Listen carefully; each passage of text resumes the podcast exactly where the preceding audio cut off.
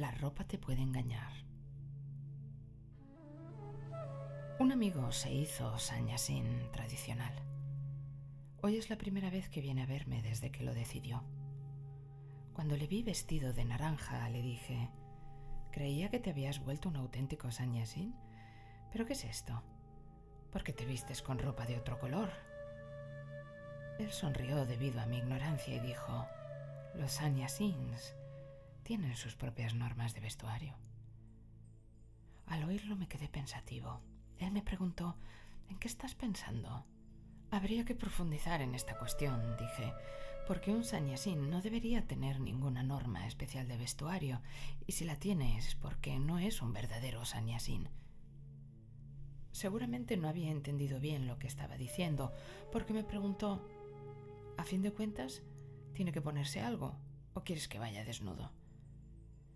No está prohibido vestirse y no hay ninguna condición que te impida ponerte ropa, respondí. La cuestión es por qué hay que empeñarse en ponerse algo en concreto o no ponerse nada. Amigo mío, es una norma sobre la insistencia y no sobre la ropa. Pero usar una ropa especial me recuerda que soy Sanyasín, añadió. Ahora me tocaba a mí reírme y le dije, no necesitas recordar quién eres. Lo que tienes que cultivar es quien no eres. ¿Qué clase de espiritualidad es esa de la que solo nos acordamos porque llevamos un tipo de ropa determinado? La ropa es algo muy superficial y vano. La piel tampoco es muy profunda. La carne y la médula tampoco son muy profundas y ni siquiera la mente. Aparte del alma, no hay nada lo suficientemente profundo como para convertirse en la morada de la espiritualidad. Recuerda que quienes se enfocan en lo superficial no podrán experimentar lo interior. Y por esa misma razón, quienes prestan atención a la ropa no podrán estar atentos a su alma. ¿Qué es el mundo sino una mente enfocada en la indumentaria exterior? El que se pueda liberar de la ropa será un verdadero sanyasin. Entonces le conté una historia. Un imitador fue al palacio de un rey y le dijo, quiero un donativo de cinco rupias. El rey respondió, a un artista le puedo dar una retribución por su espectáculo, pero no un donativo. El cómico sonrió y se marchó. Cuando se estaba yendo, dijo, Oh rey, solo aceptaré tu retribución si también me das un donativo. Por favor, no lo olvides. El incidente pasó al olvido. Al cabo de unos días se extendió como la pólvora por todas partes la noticia de que había llegado a la ciudad un maravilloso sannyasin. A las afueras de la ciudad había un joven sannyasin sentado en meditación profunda. No hablaba, ni abría los ojos, ni se movía. Cada vez iba a verlo más gente.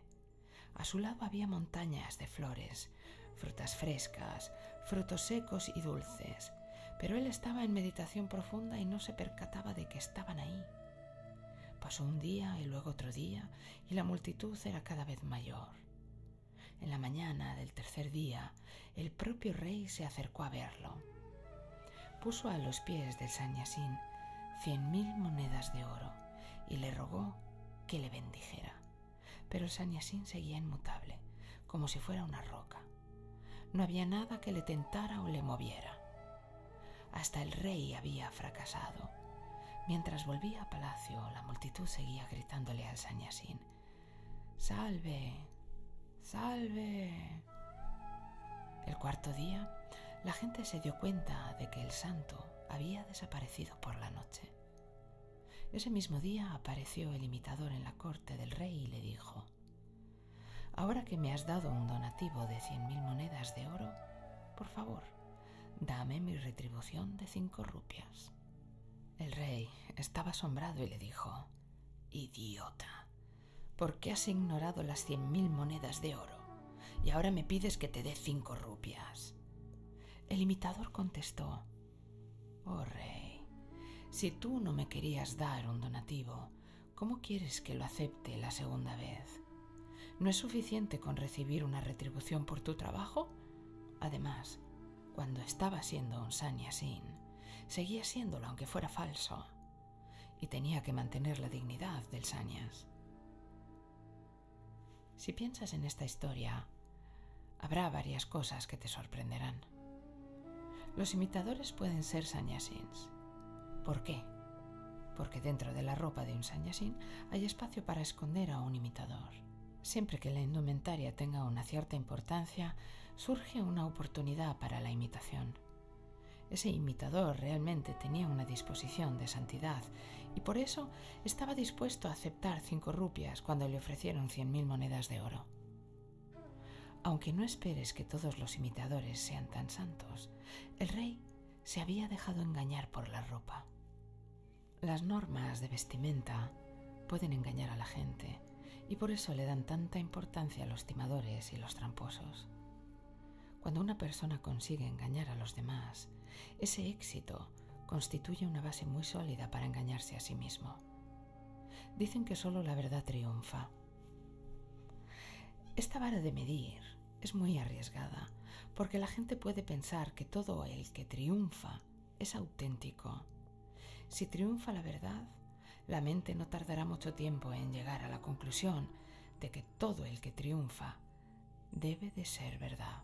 Una espiritualidad que se puede imitar no es una auténtica espiritualidad, porque no hay nada más fácil para un imitador. Si los imitadores pueden ser sanyasins, entonces los sanyasins también pueden ser imitadores. La cuestión es que los sanyasins no tienen una norma de vestimenta. Esto es solo para los imitadores. Y puesto que los sanyasins no tienen normas, no se ven obligados a preservar su dignidad. Solo tienen que preocuparse de eso los imitadores, no los sanyasins. Es una preocupación que le concierne al imitador, porque sabe que solo es un mimo. Las personas que se consideran sannyasins basándose en su indumentaria exterior son como ramas en una representación de rama lela, creyéndose ser rama. Yo conozco a uno así. Después de representar una vez esa función, nunca pudo dejar de interpretar el papel. La gente dice que está loco. Los imitadores se pueden vestir de sannyasins, pero cuando empiezan a creerse que lo son, no es que simplemente sean mimos, sino que además se han vuelto locos.